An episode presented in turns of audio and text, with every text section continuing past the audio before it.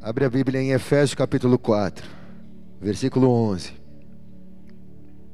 Deixa ela bem aberta aí no seu celular, na sua Bíblia de papel. Vai fechando seus olhos, vai pedindo para Deus falar com você essa noite, cara. Que os anjos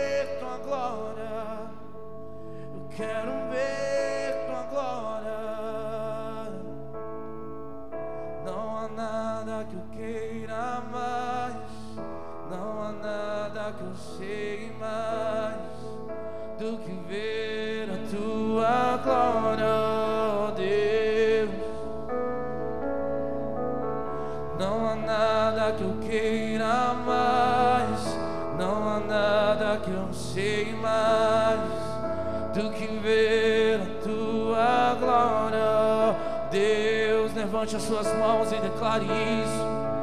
Não há nada que eu queira mais, não há nada que eu sei mais do que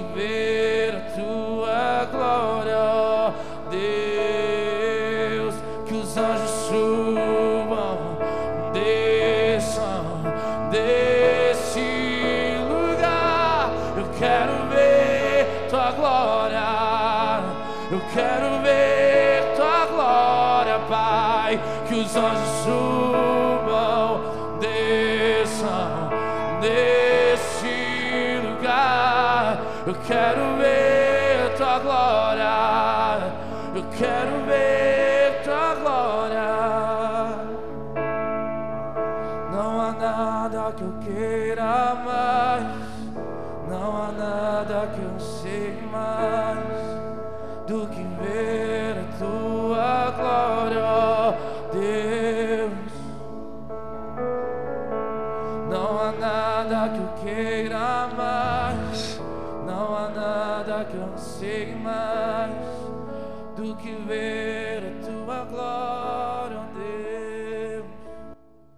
Querido Espírito Santo, faz essa palavra saltar deste livro e vem servida na nossa vida.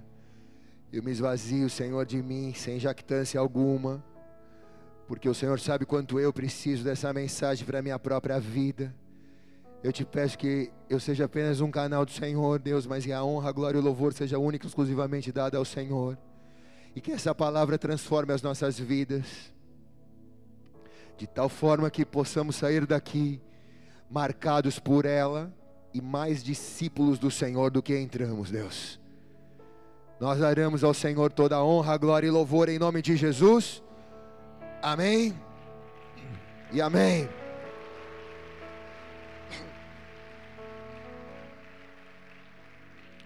Ó, tem cadeira aqui, ó.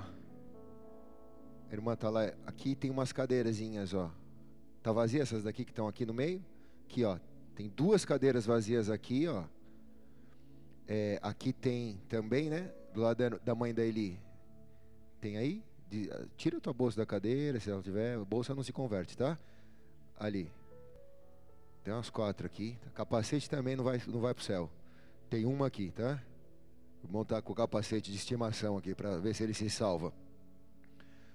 Tira o capacete, filho. Aí. Estamos Estamos conseguindo. Então, vamos acomodar todo mundo. Meu Deus.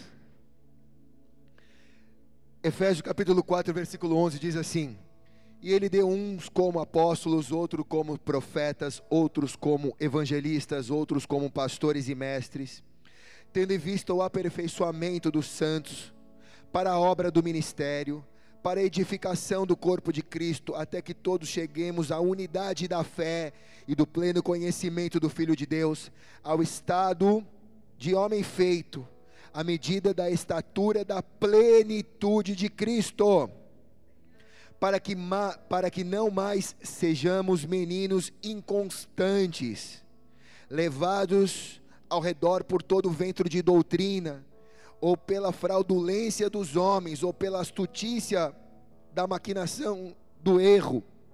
Antes, seguindo a verdade em amor, cresçamos em tudo naquele que é o cabeça, o Cristo, do qual o corpo inteiro é bem ajustado, ligado pelos auxílios de, das juntas, de todas as juntas, segundo a justa operação de cada parte efetuando o crescimento para a edificação de si mesmo em amor.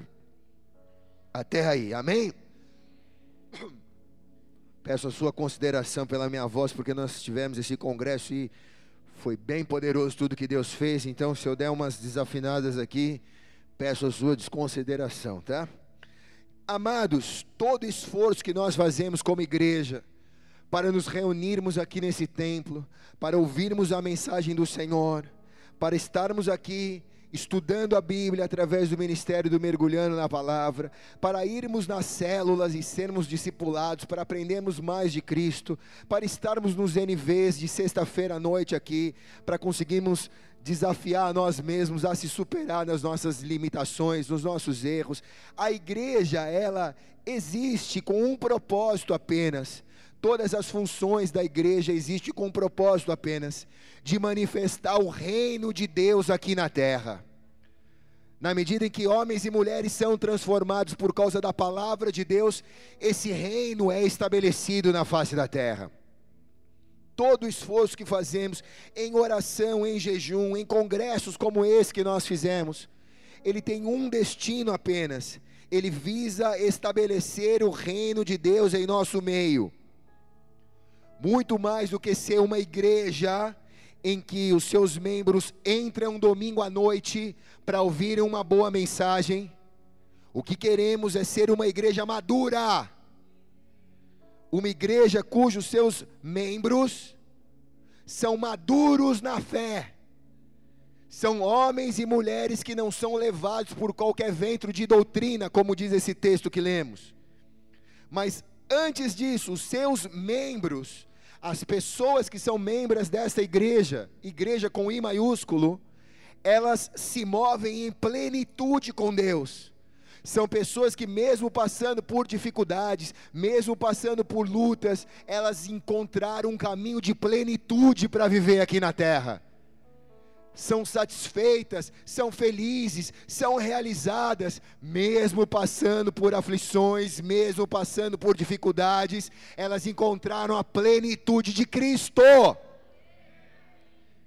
Esse texto que lemos de Efésios 4:11 diz isso, para edificação do corpo de Cristo até que alcancemos a unidade da fé, do pleno conhecimento, do homem maduro e da estatura estatura da plenitude de Cristo.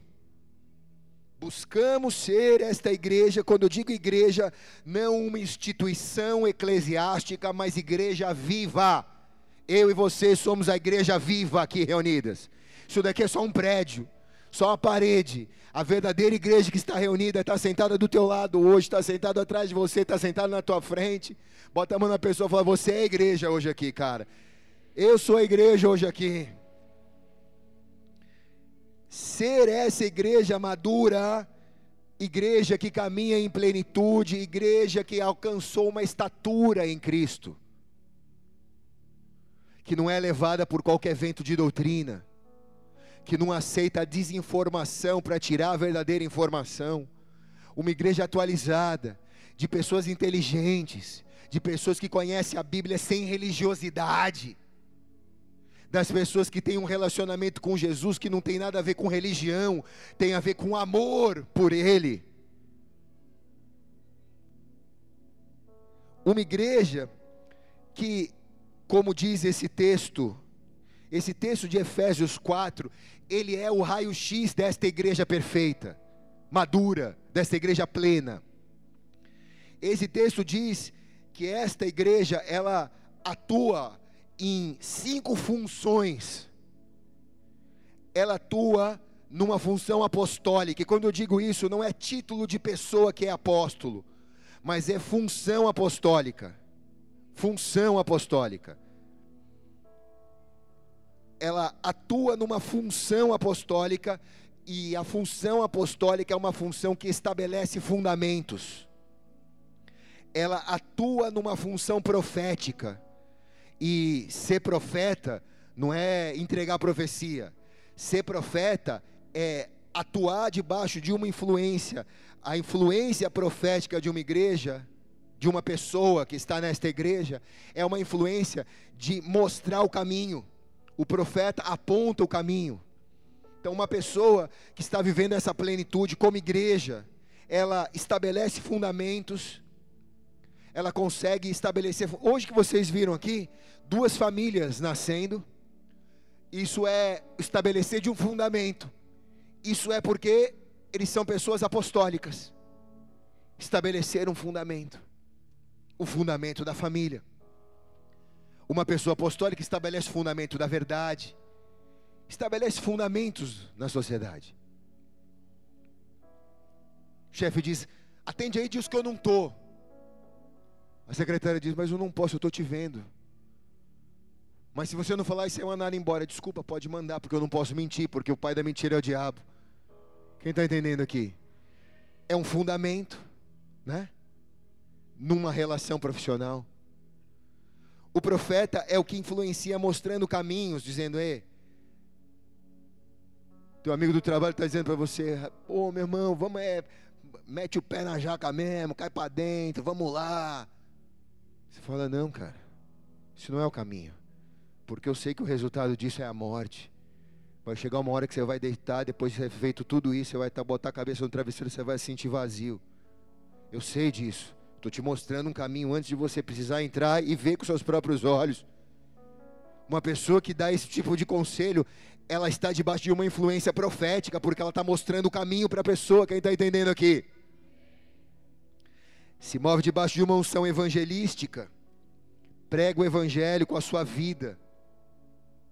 Se move debaixo de uma atuação pastoral. E pastor não é aquele que está aqui em cima pregando a palavra de domingo. A função pastoral é uma função de fazer aliança entre as pessoas e Deus. Então, se na sua vida você faz as pessoas criarem uma aliança com Deus, você inspira isso com a sua vida, você está debaixo de uma influência pastoral. Você também estando debaixo dessa plenitude, atua como mestre. Uma pessoa que ensina a palavra, exemplificando. A melhor escola é o exemplo. Exemplificando com a sua vida. Às vezes nem falando muito, mas só dando exemplo. E se as pessoas olham para você e aprendem com você, você está vivendo a plenitude desta igreja de Efésios aqui. Amém ou não? Espera aí. Aleluia. Agora, eu quero lembrar algumas coisas importantes para sermos esses cristãos maduros. A Bíblia chama de uivós, ou uivos. Não é ruivos, não, tá? Que significa cristãos maduros. Nem todo cristão é maduro, nem todo fruto está maduro. Mas todo fruto vai amadurecer. E eu e você, como cristãos, como igreja, nós precisamos buscar essa maturidade e todo cristão maduro, ele deve atuar debaixo de cinco fundamentos. O reino é estabelecido debaixo de cinco fundamentos. Eu quero falar sobre esses cinco fundamentos hoje. Amém ou não? Tem alguém aqui? Fala ou não falo? Estou quase sem voz, mas vou falar. Então anota aí porque vai te ser muito útil para os próximos 10 anos da sua vida. O primeiro desses fundamentos do ministério de Jesus, que é um fundamento da minha vida, da minha plenitude com Cristo, da nossa plenitude com Cristo, é algo que no grego nós chamamos de querigma. Diga querigma. Mais alto, querigma. Você vai aprender um monte de palavra em grego hoje aqui, cara. Diga querigma. Vocês, querigma. Só vocês, querigma. Vou fazer chamada oral depois do culto, presta atenção. Querigma. O que, que significa querigma? Querigma significa proclamação. Proclamação. Segunda palavra, no grego. Vou falar todas as palavras, depois a gente explica uma por uma. Segunda palavra, terapeu. Diga terapeu. Mais alto, terapeu. Só os pastores agora, terapeu. Ok. Terapeu significa cura. Tá? Terceira palavra no grego, didaque. Mais alto, igreja. Só os pastores agora. Vamos, 02, mais alto. Quarta palavra no grego, koinonia. Igreja. Pastores. Agora gostei. Quinta palavra no grego, ágape, igreja. Pastores. Ok. Por vezes nós corremos o risco de sermos mais atuantes em, uma de, em um desses fundamentos e menos atuante em outros fundamentos. Por vezes, como cristãos, nós nos autoavaliamos e vemos que fluímos mais em um e menos em outro, mas para encontrarmos a plenitude de Cristo, do cristão maduro que Efésios 6 diz, eu tenho que aprender a fluir nesses cinco fundamentos. Eu tenho que aprender que, como igreja, eu não sou especialista em um, em outro eu não sou especialista. A igreja pensa que precisa ser especialista em uma coisa e a outra igreja em outra coisa. Tipo, nós somos uma igreja evangelística, a outra igreja é uma igreja apostólica, a outra igreja é uma igreja de ensino. Não. Uma igreja completa, uma igreja plena, ela tem que ter esses cinco fundamentos atuando. E quando digo igreja, também eu, como cristão, tenho que ter esses cinco fundamentos atuando. Eu tenho que ter a maturidade para saber que eu não estou bem em alguns e estou bem em outros. Que eu tenho que melhorar os meus fundamentos em algumas. Eu tenho que ter verdade dentro de mim para poder saber que eu tenho que melhorar os meus fundamentos. Porque sem fundamento, você não constrói com segurança. Os arquitetos, engenheiros aqui dessa casa, sabem me explicar melhor do que eu mesmo. Que se você vai construir um prédio e não coloca um alicerce, você constrói um castelo de areia. O mais importante é o que você não vê, o que está debaixo da terra. E isso que vai dar segurança para aqueles andares que vão subir para cima. Quem está entendendo aqui, diga amém, cara. O que eu estou te dizendo aqui é o que está debaixo da tua terra cristã. É o que você vai construir o teu ministério, construir a tua família, construir a tua empresa, construir a tua vida financeira, construir a educação dos teus filhos, de tal maneira que vai chover, diz a Bíblia, vai ventar e mal nenhum vai chegar na tua casa. Por quê? A minha casa é especial, a minha casa é melhor que a casa do meu vizinho? Não porque você investiu em fundamento. Você está fundamentado, não na sua emoção, não no seu intelecto, mas você está fundamentado na plenitude da palavra de Cristo. Se é para Jesus, faz melhor. Se é para mim, não precisa nem aplaudir, vai. Vamos lá. Pastores, qual é a primeira palavra? Mais alto. Querigma significa proclamação. João capítulo 1, versículo 15 diz: O tempo está cumprido e é chegado o reino de Deus. Arrependei-vos e crede no evangelho, ponto. Nem mais e nem menos. O tempo está cumprido, chegou o reino de Deus, se arrependa do teu pecado e crê no Evangelho. Quer dizer, perdeu, Jesus ganhou. Esse evangelho da proclamação, o evangelho do querigma, ele é um evangelho de mensagem curta e grossa. Não é um evangelho de rodeios, Não é o evangelho de que eu tenho que convencer alguém a acreditar no que eu estou dizendo. Não. É uma mensagem, é um fundamento de proclamação. Chegou o tempo, acabou, se converte, entrega a tua vida para Jesus e Ele vai mudar a tua história. Acabou, vai ser assim. Querigma fala de levar o evangelho, e isso é obra de um evangelista. Eu acho que nós temos muito querigma aqui nessa igreja. Essa igreja é uma igreja de pessoas muito evangelísticas, de pessoas que proclamam a sua fé, que não se envergonham de, proclamar a fé. O cara veio uma vez aqui na igreja, mas Deus já marcou ele de tal maneira que ele não para de falar de Jesus por onde ele vai. Ele quer falar, não sabe nem o que está falando, mas fala. É querigma isso. Quem está aqui diz amém, cara? Isso tem muito a ver com a gente como igreja, porque todos nós éramos pecadores, e, e alguns aqui muito pecadores.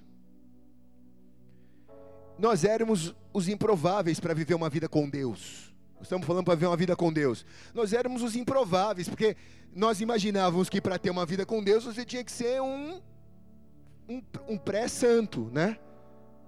Um, um, um, um vice-padre para você ter conseguir ter uma vida com Deus. Cada um tinha uma ideia do que era ter uma vida espiritualizada com Deus. Mas de qualquer maneira, nós nos sentimos improváveis. Eu, pelo menos.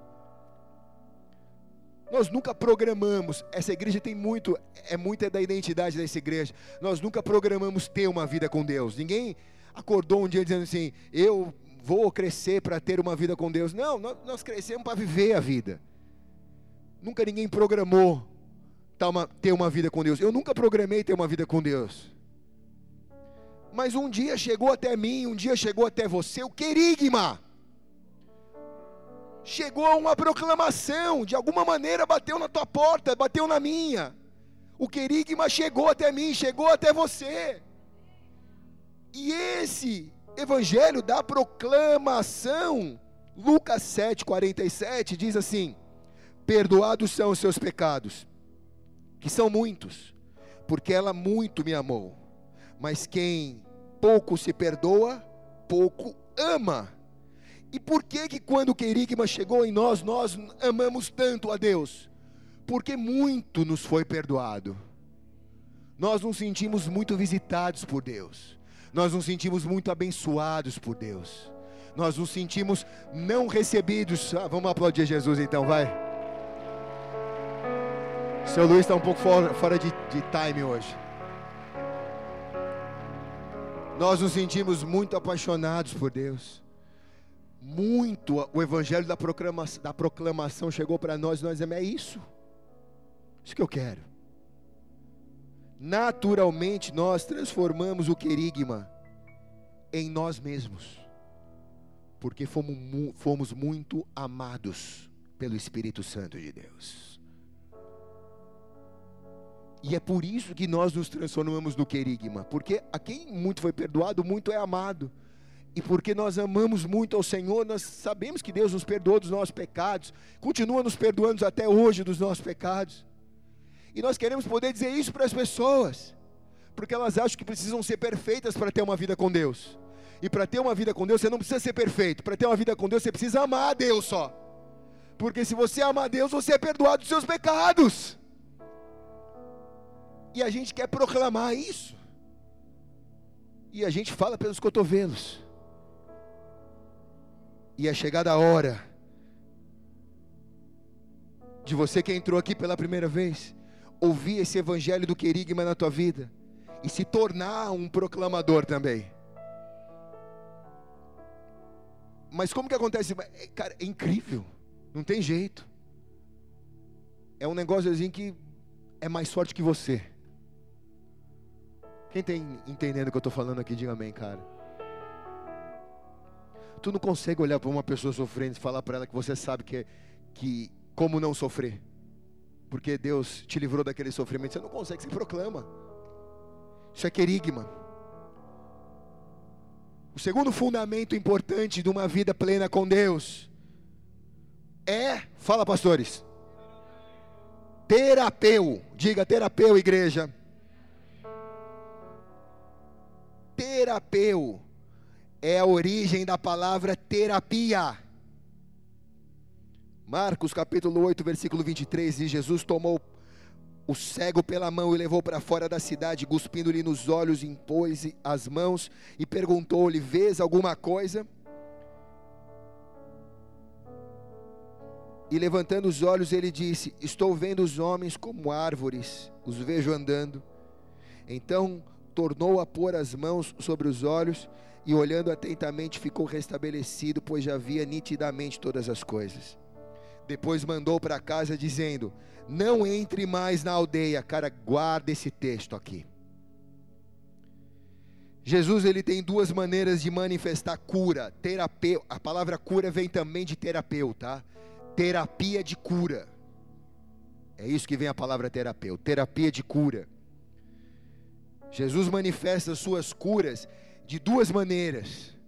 Uma no grego que se chama iomai, que é uma cura imediata.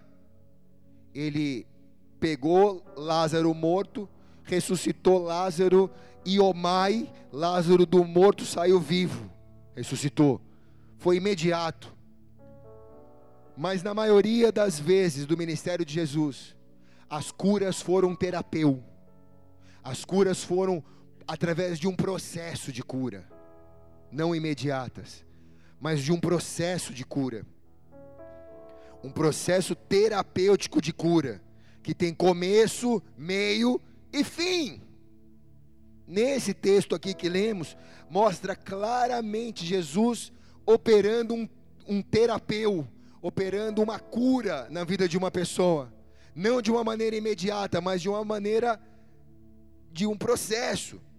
Primeiro, ele, se você observar bem e dissecar essa mensagem, esse texto, você percebe que ele tira o homem para fora da aldeia, diz, e o levou para fora da aldeia. A primeira etapa desse processo de terapeu é sai da aldeia, sai da influência da aldeia. Tipo, eu posso te curar aí, mas eu escolhi te curar de outra maneira. Você vai primeiro sair daí. Você vai romper os seus vínculos, romper essa influência que está sobre a sua vida. E quando você sair da aldeia, eu vou cuspir nos seus olhos. Cara, Jesus era muito louco, velho. As pessoas falam, como que ele cuspiu no olho? Teve coragem de cuspir no olho do cara, velho. Olha bem para cá, quando você vai fazer um exame de DNA, eles escolhem o DNA por onde? Hã? Pela saliva. Quem está aqui? Jesus pegou o DNA dele e ó, para dentro do homem, cara. Você saiu da influência da aldeia? Recebe o DNA de Jesus então agora na veia. Segunda etapa do processo. E aí Jesus diz o texto que ele impõe as mãos sobre o homem, quer dizer, agora ele exerce autoridade sobre o homem. Agora ele o homem se sujeita à autoridade de Jesus. Então não há rebeldia, não há insubmissão no coração dele. Ele obedeceu, ele rompeu a influência, ele recebeu o DNA e ele se sujeita agora à mensagem. E Jesus impõe as mãos sobre ele e unge ele. E aí então ele é curado. E ao ser curado, Jesus orienta ele, diz: Não volte para a aldeia, diz o texto, né? Depois mandou para casa dizendo: Não entres na aldeia mais. Quer dizer, não volta para a antiga influência, não volta para o mundo, não volta para as coisas que você saiu, que você abandonou, que Jesus te tirou se Ele te tirou e te curou, e Ele te transformou e botou DNA na tua vida, e você está sujeito e submisso à palavra dEle, não volta para a influência da aldeia. Você passou por um terapeu, você foi curado.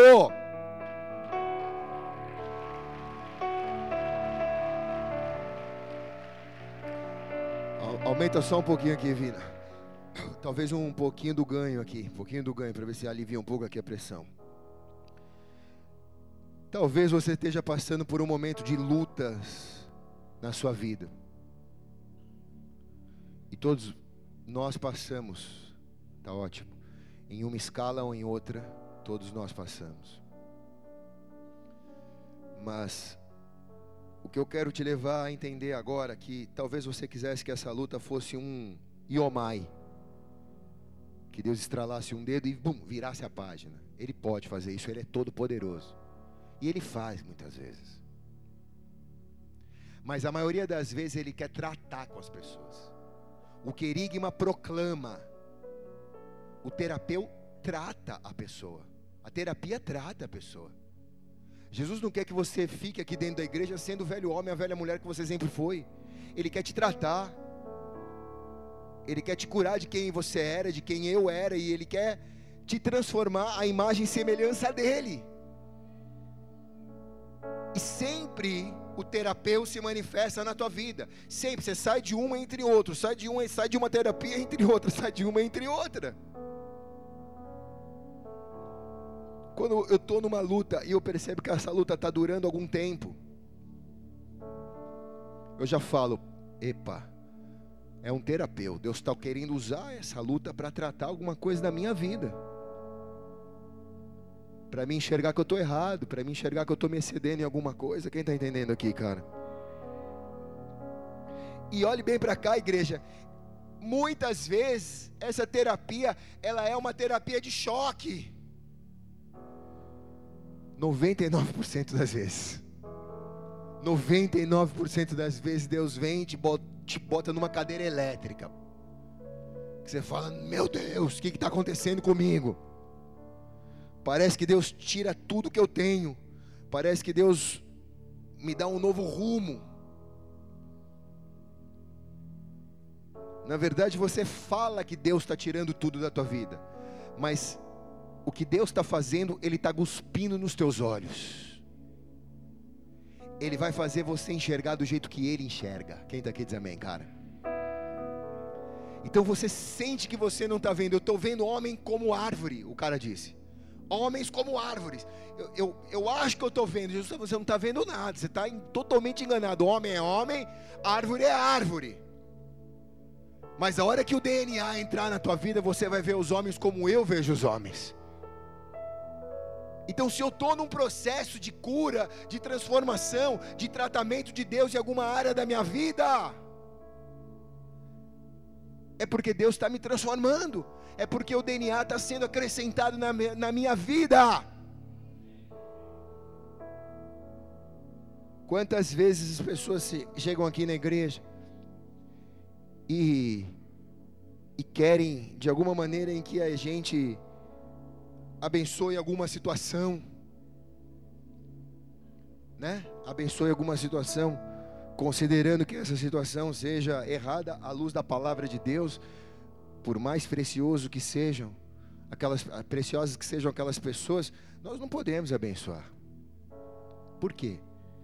Porque Deus quer tratar. Então, se Deus te tratar, e você recebeu o DNA de Deus e vê os homens como homens, não homens como árvores, só para te dar uma sombra, só para te dar comida. Mas se você vê os homens como homens, se você vê o mundo como Deus vê, se Deus te tratou nessa área, tudo bem. Você vai ter a tua bênção. Mas primeiro trata. Foi muito especial o casal hoje aqui, né, Mari? E eu gostei muito que você me disse. Eles estão fazendo PIN. O que é o PIN? O PIN é o Programa Intensivo de Matrimônio da igreja. Por que, que existe o PIN? Porque não é assim. Cheguei aí, me abençoa aí, vamos aí, estamos aí. Não. Vai passar pelo terapeuta. Vai aprender o que é. Não é terapia do amor, é PIN, né? Terapia do amor é outra igreja lá, né? Aqui é terapia de choque. Mas também acontece milagre do jeito que aconteceu aqui. Isso daqui é resultado de um terapeuta, igreja. Vamos dar uma salva de palmas a Jesus.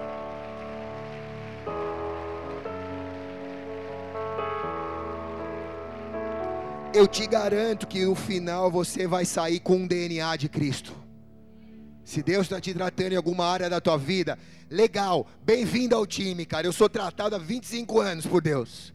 Tenho certeza que você vai sair com DNA de Cristo se parecendo mais com Cristo do que hoje, cara. Tenho certeza disso.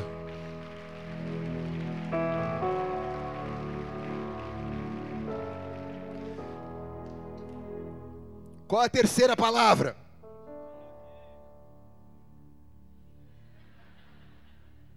Qual a terceira palavra? Didaquê. A palavra didaquê, ela vem do é uma palavra grega e a palavra didático vem de didaquê. O grego é muito rico, né? E didaquê é muito mais do que ensino. Ensino é didático, né? Didaquê é o ensino da palavra, mas é muito mais do que o ensino da palavra. Didaquê é ensinar uma teoria na prática. Isso é o didaquê. Quem está aqui diz amém, cara. É ensinar uma teoria na prática. Eu lembro quando o Daniel era pequeno. Ah, não vou contar isso não, velho. Fala ou não falo? Eu lembro quando o Daniel era pequeno ele gostava de colocar o dedo na tomada. Ele gostava. E a mãe ficava, preocupada, porque ele bebezinho, né, cara? Ficava toda hora. Não, tira tinha que comprar aqueles negocinhos para botar, e botava aqueles negocinhos, ele ia, arrancava o negocinho. Queria descobrir o que tinha no buraco, né? E ele foi crescendo e ele foi tendo que aprender os limites dele. Eu lembro uma vez ele estava mexendo com um fio, eu falei para ele, não mexe que vai tomar choque. Meio que deu uma desafiada. É mesmo, vamos ver. Tipo, pensou, vamos ver. Nem falava, mas eu entendi que ele falou. Tipo, vamos ver comédia. falei, tu vai tomar choque, cara. Não mexe, não mexe, não mexe, não mexe. Eu falei, deixa eu explicar. Você não sabe o que é choque. Mas eu vou te mostrar. Peguei a mãozinha dele, peguei o fio, fiz assim, ó. Pum! Ele. Ah! Isso é choque. Você está vendo? Eu estou te ensinando. Não mexe, você vai tomar choque. Quer tomar choque? Ele não, soltou o fio. Por quê? Porque isso é de daqui. Quem está aqui diz amém. Você ensina exemplificando. E o exemplo é a melhor escola, igreja. Muitos de nós não tivemos esse privilégio de termos pais que nos ensinassem o daqui. Talvez nós tivéssemos pais que nos ensinaram: faço o que eu falo, mas não faço o que eu faço. E foi muito duro para muitos de nós aqui. Mas Deus está te dando a chance de agora você ensinar com a sua vida exemplar como deve ser feito em nome de Jesus, cara. Quem está comigo aqui, diga amém. Didaquê é diferente de didacalos, que também é uma derivação da palavra grega, é muito rico, né, cara? Você entra numa palavra de grego, você sai em 50. De didaquê vai para uma palavra chamada didacalos, que é um ensino sem exemplo. Que é isso daqui que eu falei, faço o que eu faço, mas não faço. Faço o que eu digo, mas não faço o que eu faço, né? Os fariseus na Bíblia, que eram religiosos, eles faziam isso. Eles ensinavam didacalos, eles não tinham autoridade para ensinar, porque não viviam, mas ensinavam. Jesus, ao contrário disso, pegou os seus discípulos e mostrou para eles como devia ser feito, chamou para andar três anos com ele. Você quer conhecer uma pessoa? Anda com essa pessoa que você vai conhecer. Na intimidade dessa pessoa, você vai conhecer. Visita a casa dessa pessoa, você vai conhecer quem é essa pessoa. Jesus enviou as pessoas em 70, de dois em dois. E ele supervisionou o trabalho desse, desse envio de pessoas, cara. A Bíblia diz que depois que os setentas voltaram com alegria, dizendo: Senhor, em teu nome os demônios se submetem. Respondeu-lhes: Eu vi Satanás como um, um raiar do céu. E eis que vos dei autoridade para pisar serpentes e escorpiões, e sobre todo o poder do inimigo, e nada mal vos fará dano algum. Contudo, não vos alegreis que os espíritos se submetem a vocês mas se alegraem que os seus nomes estão escritos no céu. Na primeira missão que Jesus deu aos 70 discípulos, de dois em dois, eles voltaram felizes, dizendo: Os demônios se submetem ao teu nome, milagres acontecem no teu nome. E Jesus disse: Realmente por causa do meu nome isso acontece, mas não se alegrem por isso. Jesus está ensinando eles. Não se alegrem pelos resultados. Se alegrem porque o nome de vocês está escrito no livro da vida, no céu. Então Jesus está dizendo: Olha, eu vou te ensinar como faz. Não simplesmente para você fazer, mas eu vou te ensinar a ser como deve ser. E fazer vai ser uma consequência do que você é já para mim. É nesse texto que nasce a palavra discípulo. Discípulo vem de didaquê. Porque o discípulo, ele não reproduz o que o mestre faz, ele reproduz o que o mestre é. Isso é o discípulo. Ele não é brincadeira de siga o mestre, né? Pula, o outro pula. Deita, o outro deita. Não é brincadeira de siga o mestre, a fé cristã. A brincadeira, a, a fé cristã não é uma brincadeira de siga o mestre. A fé cristã é de daquê. É seja como o mestre é. E naturalmente faça o que ele fez, mas seja como ele é. Didaquê significa reproduzir o que é ser um discípulo de Jesus. Quem está aqui diz amém, cara. Qual é a quarta palavra, pastores? De novo.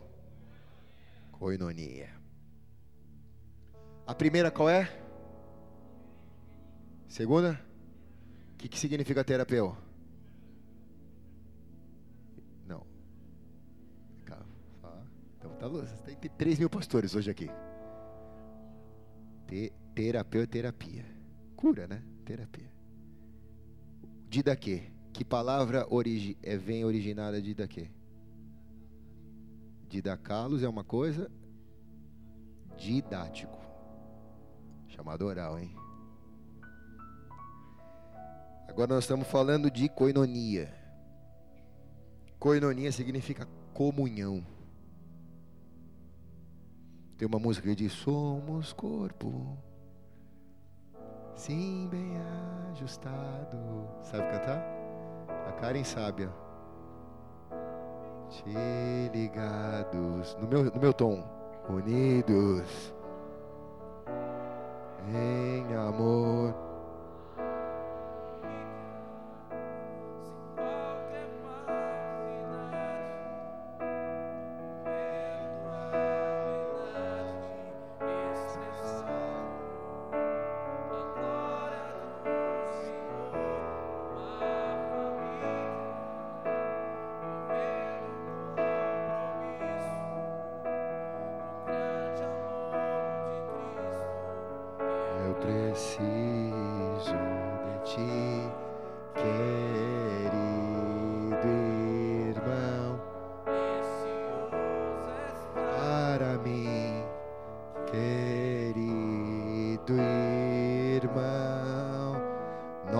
Música linda.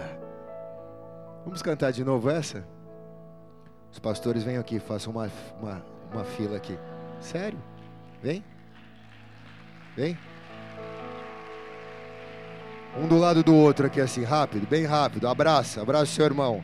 Você sabia que a Bola de Neve, os pastores da Bola de Neve começaram a ser pastores cantando essa música abraçado do jeito que vocês estão? Então não despreze a brincadeira, filhinho. Abraça direito, vem mais para cá. Vem, dá, dá três passos para frente. Agora vocês estão com medo da igreja? Vai, vem vindo, vem aqui pertinho. Isso. Vamos lá. Vocês vão olhar um para o outro e vão cantar olhando um para o outro. Não despreze a brincadeira que os pastores da Bola de Neve começou cantando essa música e fazendo isso que vocês estão fazendo. Vai.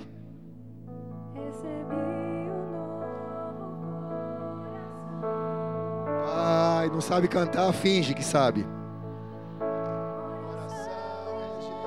Regenerado. Vai, Fábio Júnior. Coração formado. Inspirado por Jesus. A música é velha, nenhum deles conhece, mas tudo bem. Só vai olhando para o vizinho. Fruto desse novo coração. Vai, a igreja canta, a igreja.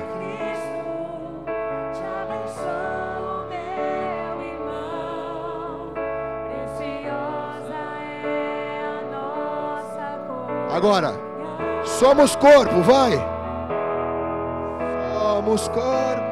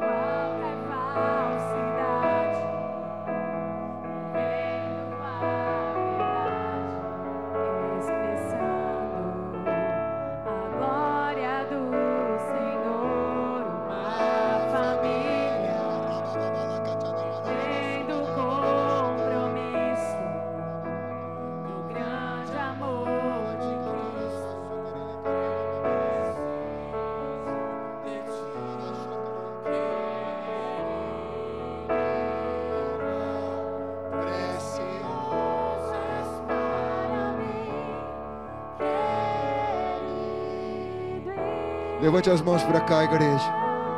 Assim como o Senhor foi comigo e com os meus colegas pastores, quando éramos jovens e nos abraçávamos para cantar essa canção, seja com estes meninos, com esses Daniéis, Sadraques, Mesaques e Abidinegos, os levante poderosamente nesta geração, para influenciar e trazer o seu reino. Quem concorda diz amém. E amém. Senta ali.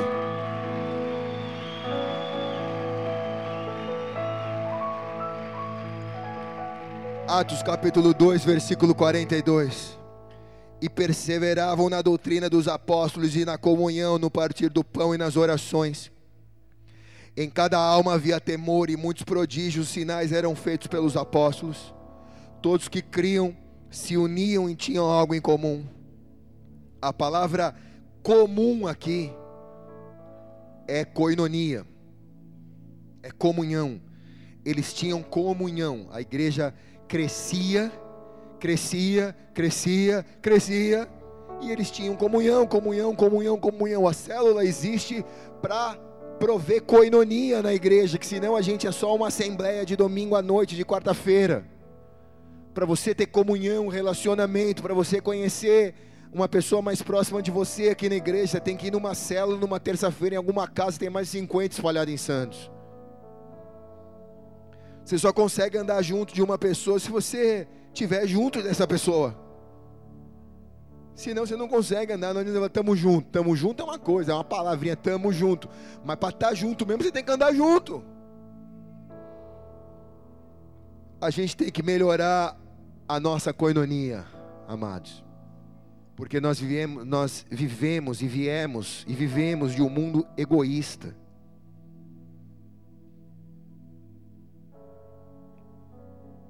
De um mundo que a palavra nos ensinou a não fazer nada junto. Se eu depender de fazer alguma coisa junto, é melhor não fazer. Mas não é fazer junto. Isso que eu quero que você entenda. Porque às vezes, se você esperar alguém para fazer alguma coisa, você não faz mesmo. Mas não é fazer. A palavra coinonia não é fazer junto. A palavra coinonia é estar junto.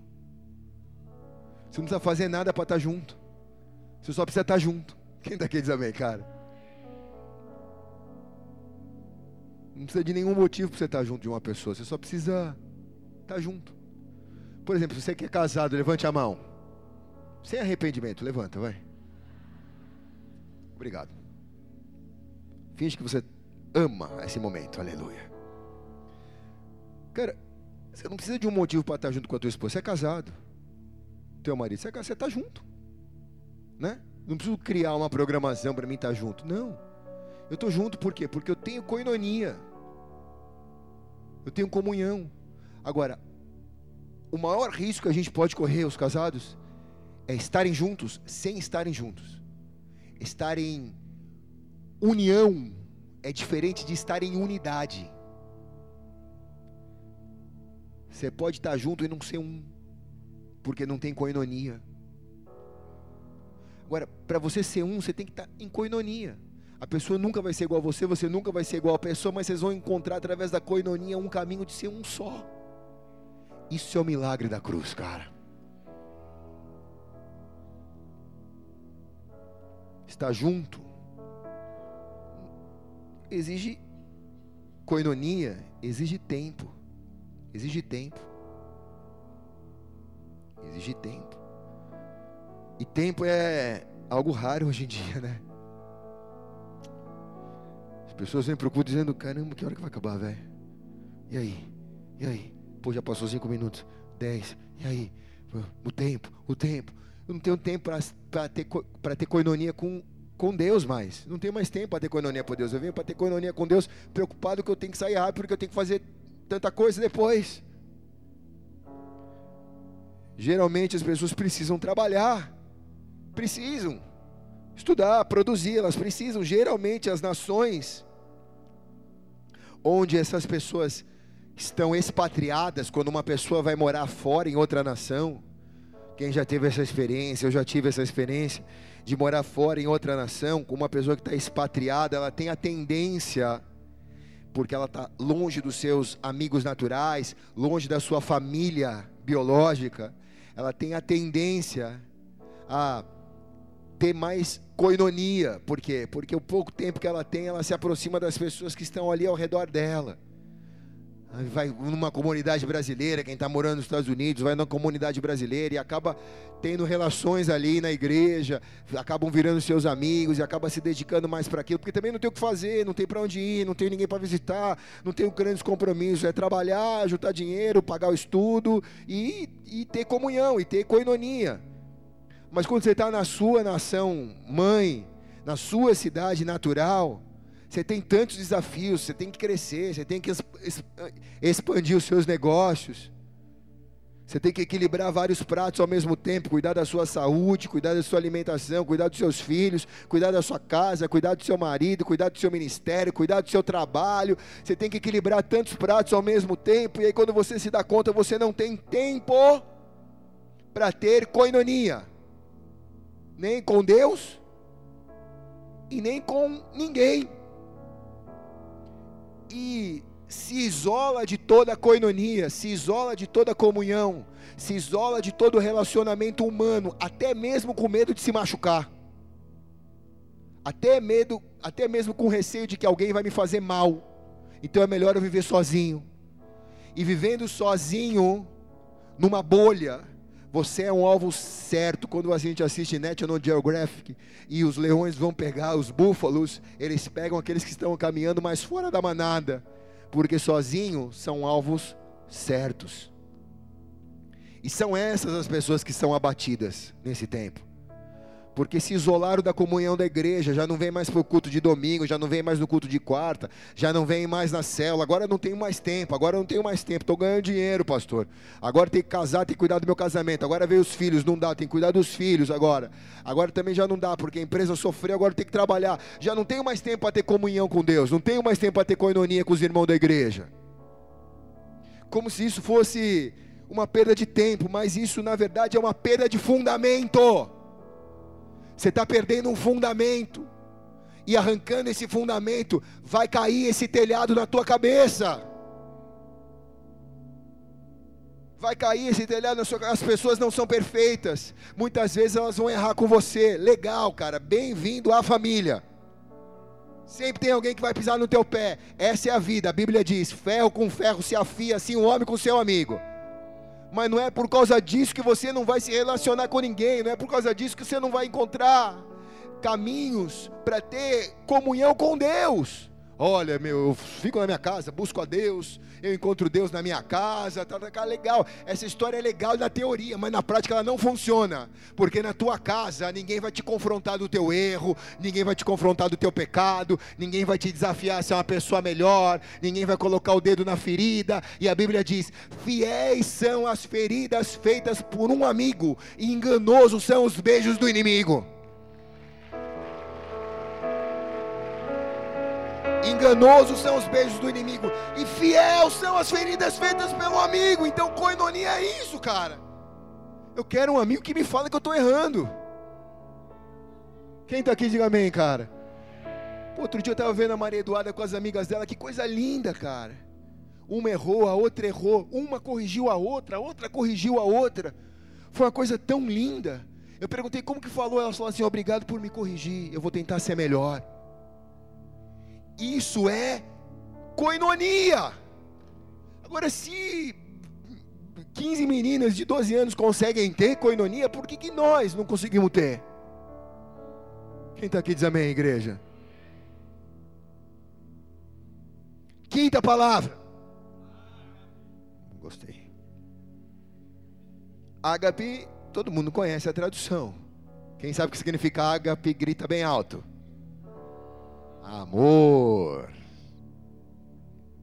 Amor de Deus, o Fábio Júnior falou, ele foi mais profundo agora. E o amor do homem para a mulher, como é?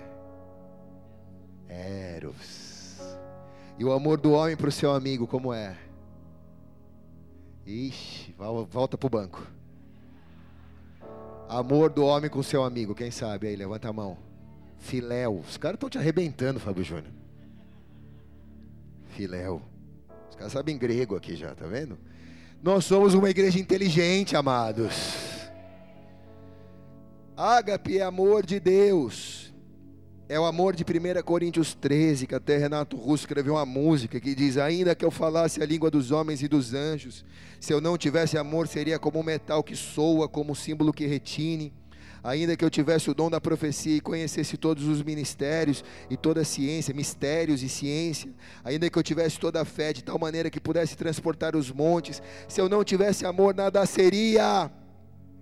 Ainda que eu distribuísse todos os meus bens para sustento dos pobres, ainda que eu entregasse o meu corpo para ser queimado, se eu não tivesse amor, nada disso me aproveitaria.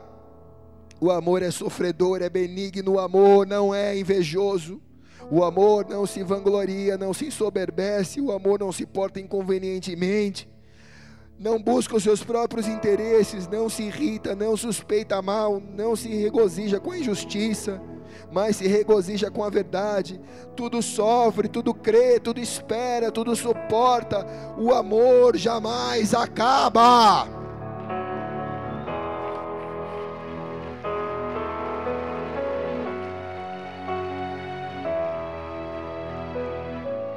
Este amor aqui que jamais acaba é o amor ágape.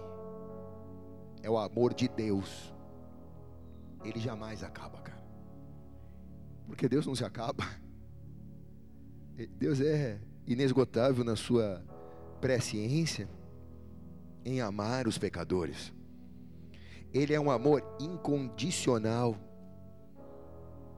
Então isso tem que ser um fundamento da sua fé cristã. Se você quer ter uma plenitude, você precisa aprender a ter um amor incondicional com Deus, com as pessoas. Esse amor ágape, ele não depende dos acertos ou dos erros das pessoas para você amar. Eu amo porque você acertou comigo. Eu te odeio porque você errou comigo. Não, o amor ágape ama, mesmo quando a pessoa erra. Isso é ágape. Cara, quem precisa de ágape aqui? Levanta a mão.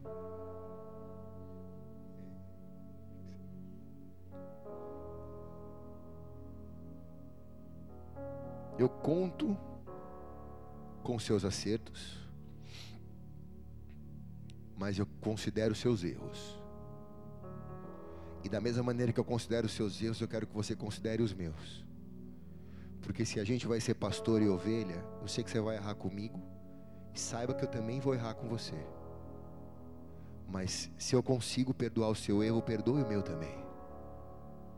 Assim a gente está se amando. É isso que Paulo diz à igreja de Corintos. É isso. Eu não dependo da sua perfeição, dos seus acertos. Eu dependo de um amor de Deus depositado na minha vida por você. É isso.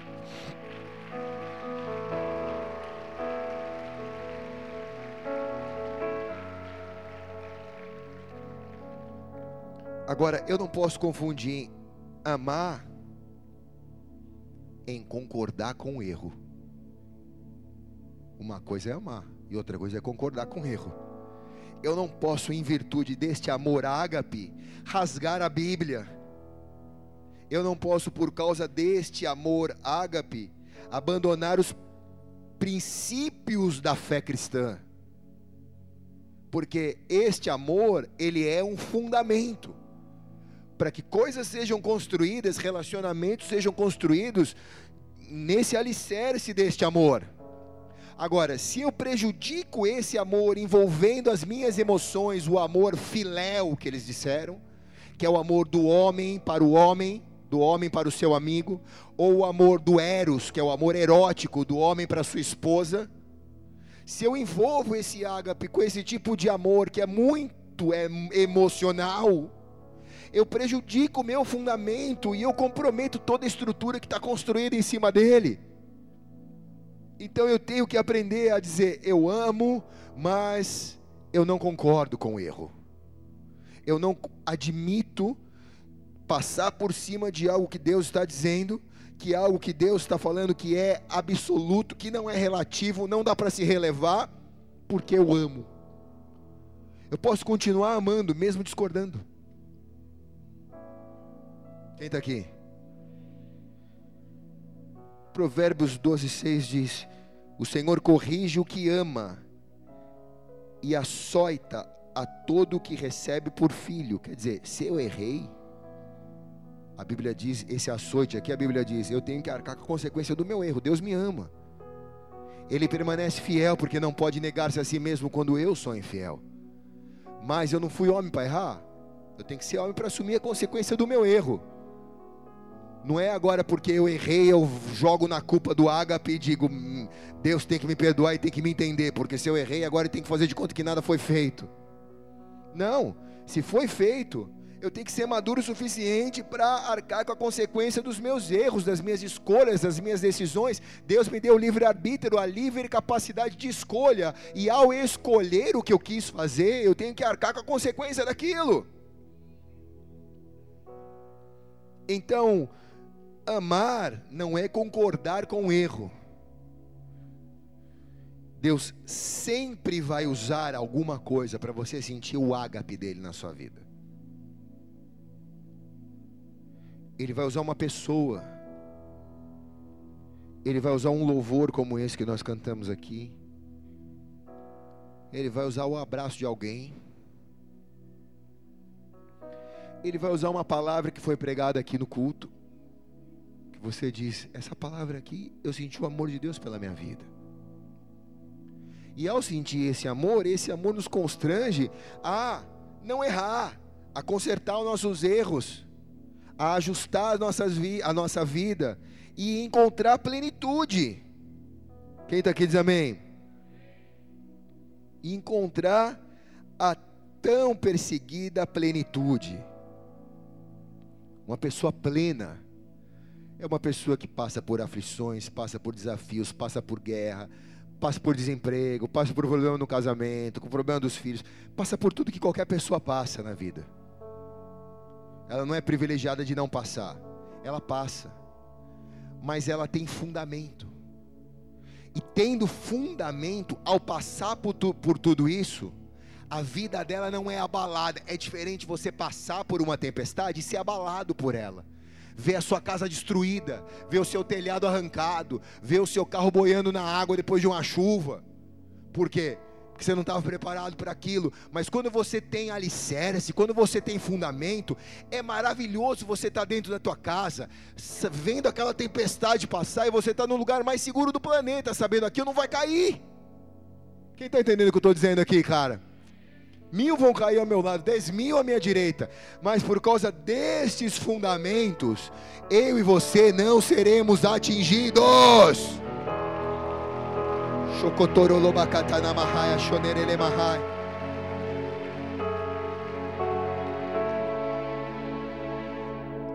Então, amados, o caminho da felicidade, o caminho da plenitude, o segredo dela é comece a construir nos seus fundamentos isso.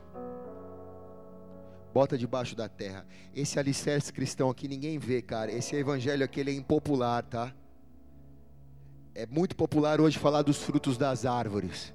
Que vai dar fruto, que vai dar fruto, que vai dar fruto. É que todo mundo quer ouvir. Mas esse fruto também pode apodrecer e cair. Se não tiver alicerce. Então, esse evangelho aqui vai te fazer viver bem os seus próximos 10, 15, 20 anos, cara. Eu te garanto, irmão. Senão a gente rasga a Bíblia aqui e vai embora para casa, cara. Esses cinco alicerces aqui vai te fazer ficar firme na rocha. Firme na rocha. Você vai ser um proclamador, um querigma. Você vai ser uma pessoa curada pelo terapeuta. Você vai ser um didaquê, vai ser um exemplo vivo.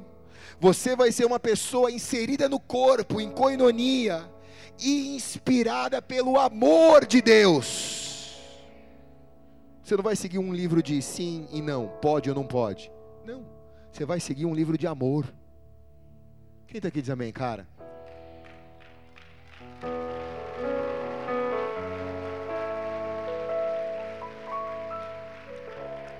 Eu tô acabando, tá?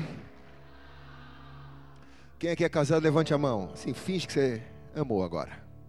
Aleluia. Então, é com você.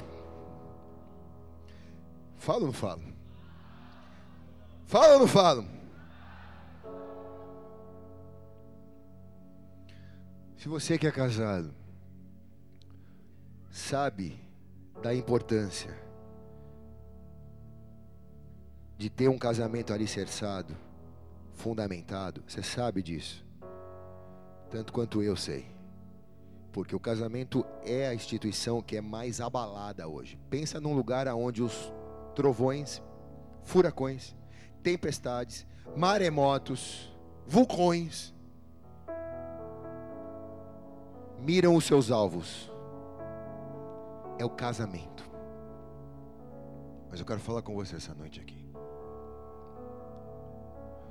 O seu casamento precisa receber alicerce. Eu vejo muita gente lutando para fechar a janela, para segurar o telhado, abraçado no pilar, vai cair, vai cair, vai cair, segurado, segura no pilar, segura no outro, segura no outro, porque não tem alicerce. Depende da emoção do próximo. Se ele estiver bem, se ela estiver bem, se ele for para a igreja, se ela for para a igreja, se ele me der isso, se ela fizer isso para mim. Então, vive uma expectativa, um voltado para o outro. Eu sei o que é isso, irmãos. E aí o alicerce já está rachado. Aí é fácil se decepcionar. É fácil dizer não amo mais. É fácil dizer não é como não é mais como antes. Por que eu estou dizendo isso para você? Porque porque isso é o Espírito Santo que está fazendo aqui. Aleluia, cara. Porque Deus quer que você invista no alicerce do seu casamento. Invista isso. Aprende a ter coinonia no teu casamento. Cara, cada um tem o seu jeito de ter coinonia. Assistindo televisão junto, legal, cara. Agora olhe bem para cá. Mesmo assistindo televisão junto, se você não tem coinonia, tu vai brigar por causa do controle na mão do um, na mão do outro. Tu sabe o que eu estou falando aqui, velho. É de Deus esse negócio aqui. Essa igreja aqui não é igreja normal, meu irmão. Essa igreja aqui é uma casa profética. Tu sabe do que eu estou falando. Se não tiver comunhão, não vai ter jeito. Você vai brigar por causa da pizza. Vai acabar pedindo metade calabresa e metade queijo. Porque não consegue dividir nenhuma pizza. Quem está aqui? Se você não aprender a ter coinonia no seu casamento, E coinonia é ceder. Aí pera um pouquinho, você vai me dizer, mas pastor, eu estou cedendo há 30 anos. Aí eu preciso te dizer, respira fundo, cede mais 30. Mas debaixo dessa palavra aqui, um dia é como mil anos.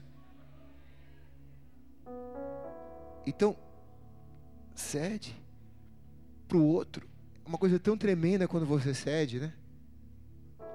Eu investi muito na coinonia no meu casamento. Hoje a gente tem briga por causa da coinonia. Ela fala, é, eu falo, amor, onde você quer comer? Ela fala, qualquer lugar. Eu falo, mas qualquer lugar não existe, filha. Ela fala, não, escolhe você. Eu falo, não, amor, escolhe você. Aí ela fala, ah, não, para mim qualquer coisa tá bom. Aí eu falo, então, um japa? Ela fala, ah, mas japa a gente já comeu essa semana. Então já não era mais qualquer coisa, não era mais qualquer lugar, era qualquer coisa menos um japa. Então já estou entrando na ira. É mais ou menos isso, irmão. Você sabe o que eu estou falando. Eu falei, então tudo bem, fala onde que é. Aí depois da terceira tentativa, e da terceira negativa, você já está voltando para casa e fritando um ovo. Quem está entendendo aqui? É um, é, é um excesso de coinonia, né? Então assim, cara, coinonia assim, então, amor, vamos jantar? Vamos. Beleza. Vamos almoçar? Vamos. Quer comer na onde? Qualquer lugar. Então tá bom, já não pergunta mais, vai. Chegou junto, acabou, é comunhão, é, coisa, é isso aí. Ah, mas não era o que eu. Mas, tudo bem, já paramos, estamos aí, vamos comer. Os fins valem mais do que os meios nessa hora. O importante é estar junto, nem que seja para tomar um copo de água. Olha, eu vou falar um negócio para você. Casado, levanta a mão. Não sei porque eu estou falando isso, mas é de Deus, cara. Ah, não vou falar não, vai. Tá bom, vou falar. Há quanto tempo você não senta na mesa com seus filhos, com a sua esposa, com seu marido? Come no balcão, come no sofá, come no chão. Mas há quanto tempo você não bota uma mesa na tua casa e não come na mesa com todo mundo? Quem está entendendo aqui, cara? Cara, eu não sei. Eu vou te falar da cultura da minha casa. Ninguém come enquanto os quatro não sentar na mesa. Em casa é assim. Vai ter que esperar um, vai esperar, um vai esperar o outro. Vai sair os quatro pratos, um atrás do outro. Pum, pum, pum, pum, pum, pum. A gente até disputa quem vai sair primeiro. Mas a gente senta na mesa. Nem que seja para comer a comida mais. Arroz e feijão, que é a comida mais gostosa. Arroz. Lá em casa a gente gosta de arroz e ovo, né? É a comida mais gostosa que tem. Arroz com ovo mole. Todo mundo ama lá em casa. Para comer arroz com ovo, todo mundo senta junto na mesa. Por quê, pastor? Fundamento, coinonia. Cara, bota a mesa, não custa nada, bota a mesa, senta junto. Vai tomar um café? Senta junto para tomar um café. Investe nisso. Quem está entendendo aqui, diga amém, cara. Levante as mãos, os casados. Espírito Santo, eu quero te pedir, protege as nossas famílias agora toda comunhão que foi destruída. Restitui, Senhor. Restitui. Canta aquela. Restitui.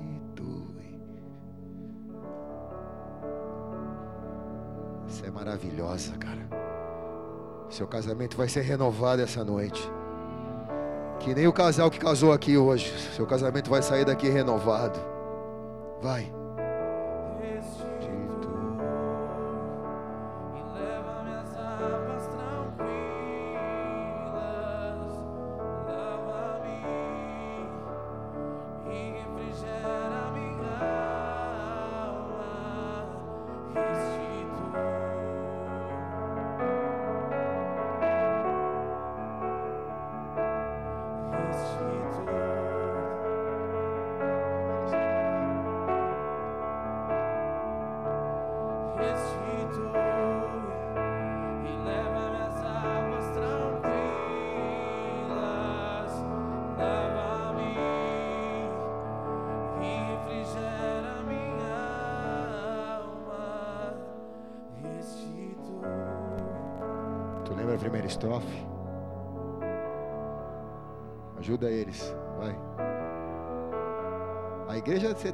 fraquinho hoje, Fábio Júnior.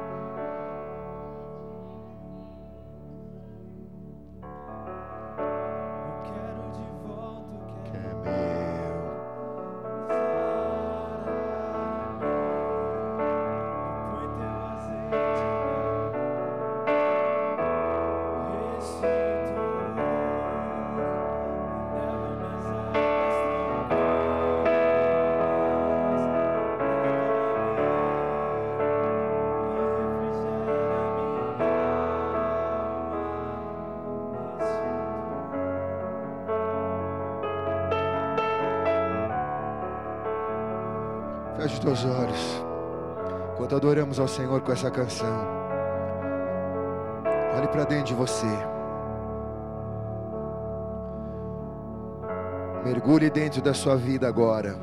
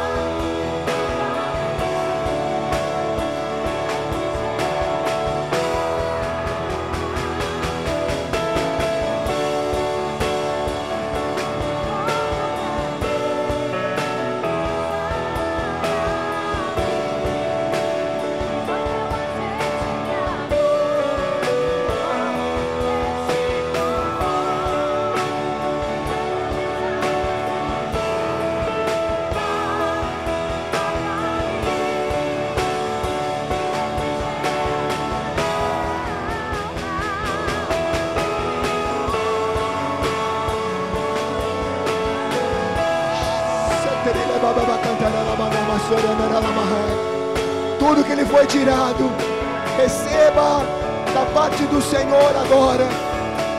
Que Ele retire daquele que lhe roubou e te devolva numa medida recalcada, sacudida e transbordante.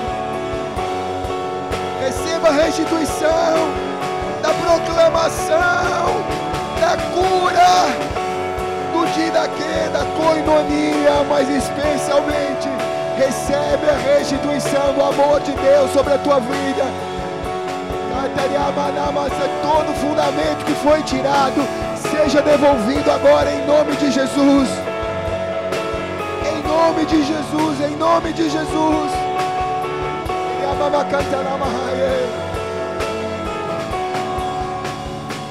Santo.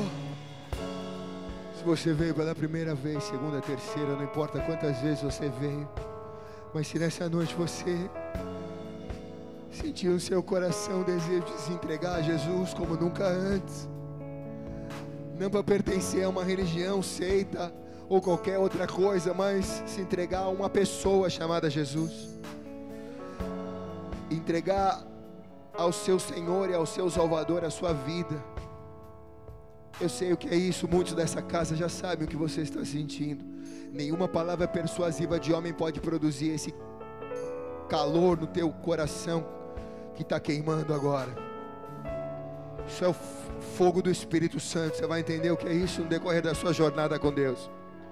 Deus não está te chamando para você ter uma visitação da presença dEle como você está sentindo agora. Deus está te chamando para que você abra a tua vida para que Ele habite em você habite em você. O Espírito Santo quer quer transformar você, ele quer mexer nos alicerces da sua vida. O querigma chegou. Você vai passar por muitos terapeutas na sua vida, mas você vai dar muito exemplo, você vai influenciar muitas pessoas. Você vai ter que aprender a ter comunhão com pessoas. E você vai aprender que o amor é o que dá a liga de todas as coisas. O amor de Deus é o que dá a liga de todas as coisas. É o que liga os pontos, é o amor de Deus. Você vai ser uma pessoa feliz que você tanto espera ser, né? Eu sei que você teve momentos de felicidade já, mas muitas vezes foram insuficientes, né? Eu, eu queria assim ser feliz numa linha média, pastor, sabe? Não precisa ser muito, mas também não queria ser tão pouco do jeito que eu sou, tendo picos de felicidade. Minha luta é uma guerra constante. Pode até continuar sendo uma guerra constante. Mas a plenitude não tem a ver com ter guerra e não ter guerra. A plenitude tem a ver com fundamento. Com fundamento. Com fundamento a plenitude se estabelece. Vai ser feliz, vai ter plenitude. Numa linha que não vai ser uma linha horizontal. A Bíblia chama de glória em glória, de vitória em vitória. É de glória em glória. A sua alegria vai subindo de glória em glória. Você sofre derrotas numa vida cristã, mas na fraqueza você se torna forte, diz o apóstolo Paulo.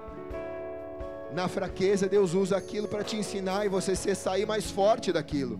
Sempre há um de quê? Sempre há um ensino, sempre há um exemplo, sempre há algo para aprender em tudo que você passa numa vida cristã. E vai te transformando num exemplo, e vai te gerando um exemplo, ser um exemplo. Se você vai entregar sua vida a Jesus hoje, põe a mão sobre o seu coração. Repete comigo assim. Diga assim: Senhor Jesus, Senhor Jesus, nesta noite nesta noite eu entrego a minha vida a minha vida nas tuas mãos. nas tuas mãos. Escreve meu nome Escreve meu nome no livro da no vida, livro da vida, onde jamais será apagado. jamais será apagado. Eu te recebo Eu te recebo como meu Senhor, como meu Senhor, como meu Salvador. como meu Salvador. Amém. Amém. Você que fez esta oração, levante a sua mão bem alta, eu quero orar por você. Pai, que venha sobre eles a proteção da igreja de Jesus. Contra a igreja as portas do inferno não vão prevalecer. E eu te peço, Senhor, que eles jamais se afastem da tua presença. Os que vieram através de uma carta de amor que receberam em sua casa, escrita por ti, Jesus. Firmem-se na tua presença. Firmem-se na tua presença. Pode ser nessa igreja ou em qualquer outra, não importa onde eles vão buscar a tua presença, Senhor. Mas que eles se firmem na tua presença em nome de Jesus, Pai. como servo e sacerdote do Senhor e como igreja, nós queremos recebê-los em nome de Jesus, desde já com uma salva de palmas bem alta, Jesus, por cada um que fez esta oração pela primeira vez.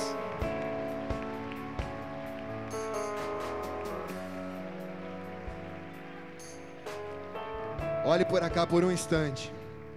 Você que fez esta oração pela primeira vez, especialmente se você recebeu uma carta de amor na tua casa escrita por Jesus. Antes de você ir embora, tem uma luz vermelha acesa lá atrás. Vai ali, cara. Deixa o teu nome. Se você quiser deixar o teu telefone, ninguém vai invadir a tua privacidade. Todo mundo trabalha aqui, tem mais o que fazer, viu? A gente só quer orar por você e te convidar para estar ou numa célula com a gente. Nós não vamos ficar enchendo o saco nem testemunho de Jeová na porta da tua casa. Nós não vamos ficar enchendo o seu saco. A gente só vai te ligar uma vez para te convidar. Se você quiser vir, você vem. Se não, não, cara.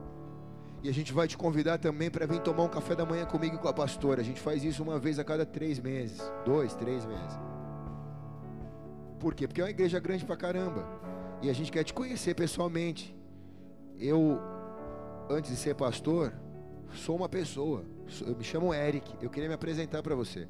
E eu quero te conhecer pelo teu nome também. Tá?